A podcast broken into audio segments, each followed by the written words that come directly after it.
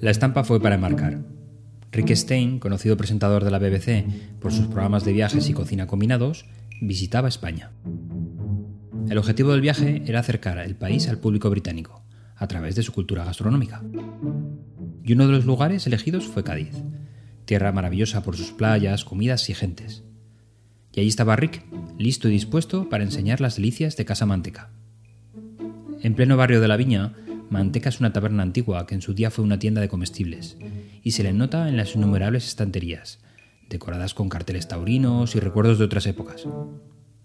Rick, entre los embutidos ibéricos y los quesos, se fascinaba enseñando los famosos chicharrones a su público.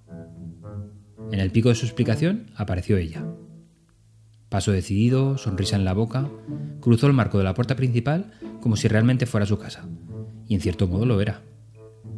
Sin mediar ni una palabra, hizo una triunfal entrada hasta situarse junto al cocinero, que estaba grabando en ese mismo momento, chicharrón en mano, una de sus clases magistrales.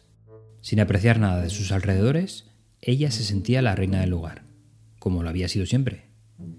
Y en ese preciso momento emitió un grito gutural, seco pero alargado, reclamando la atención del público en general que se encontraba en la taberna. Sin duda, fue uno de los sustos más inesperados para Rick, que saltó de la butaca con el corazón en la boca, girando aturdido, buscando el origen del sonido que estaba a punto de mandarlo a una vida con muchos menos problemas. La recriminación de Rick a aquella mujer no significó nada para ella. Fue ignorada por completo. Y es que ella era la Uchi de Cádiz, una celebridad andante, un personaje al que se le quiere por cómo actúa y cómo es.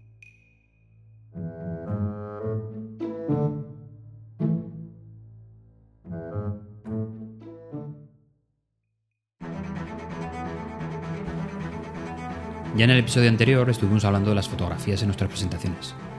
Y nos queda todavía mucho que mencionar. Ajustar las fotografías es el primer punto de hoy. Hay muchas razones por las cuales podríamos querer ajustar una imagen. Enfatizar ciertas características, cambiar el tono y darle otro estado de ánimo. O simplemente mejorar el contraste de un texto a colocar encima de ella. Pero también hay ciertos aspectos éticos que deberíamos tener en cuenta. Hay una línea muy fina entre mejorar el uso de la imagen y manipular los datos que aporta. Y a veces lo podemos hacer de forma involuntaria. Para evitar esta modificación sustancial de nuestras imágenes, podremos recordar lo siguiente. No debemos eliminar ninguna parte de la imagen con retoque, aunque pensemos que es irrelevante para el mensaje a transmitir. Si hemos cambiado alguna característica de una imagen, brillo, contraste, etc., todas las imágenes grupales que puedan compararse con ella deben llevar la misma modificación, y así evitar conclusiones erróneas. Y por supuesto, no debemos cambiar una imagen para que nos lleve a una conclusión que no es del todo cierta, aunque parece una obviedad, os sorprendería lo que el Photoshop puede hacer en manos inadecuadas.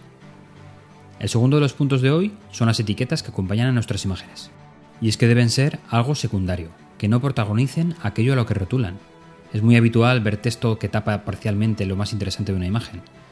Líneas o flechas finas, texto proporcionado, darán un aspecto mucho más potente que una remarca desmedida. Y último punto para el día de hoy, el formato de la imagen. El objetivo de los distintos formatos de archivo de imagen es codificar las mismas, utilizando el menor tamaño de archivo posible. Para lograr este objetivo, las imágenes se comprimen mediante algoritmos. La mayoría de estos algoritmos tienen un umbral de calidad variable. A medida que aumenta la compresión, disminuye la calidad de la imagen. Simplemente hay que elegir el formato más adecuado para la resolución que nosotros necesitamos.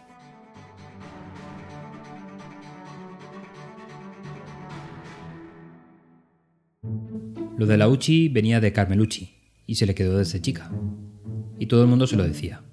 Era la personalidad como virtud. Ese era su éxito como persona. Con sus paseos en bicicleta, ella se convirtió en un personaje peculiar de Cádiz, con naturalidad. La Uchi nunca necesitó un carril para su bici. Iba por donde le daba la gana. El fenómeno es curioso. Para entenderlo, hay que entender a la Cádiz más familiar, donde todo el mundo se conoce, donde todo el mundo es cercano una fauna humana crece en ese entorno. Un hombre apodado Matías Prats era capaz de congregar personas para oír unas ficticias retransmisiones radiofónicas en la calle Columela. Radiaba los partidos y cantaba el himno de España como nadie, ante la risa de los asistentes.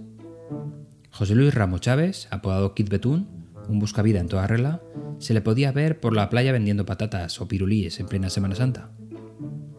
Llegó a hacerse una fotografía con José María Aznar, ser protagonista de un libro, argumento de un documental e incluso extra de la película de James Bond Muere otro día. Y por no hablar de McCarthy, avanzado en su tiempo al acudir al Estadio Carranza con su camiseta amarilla de su Cádiz, antes de que lo hiciera nadie, y ser el objeto de la curiosidad de la afición.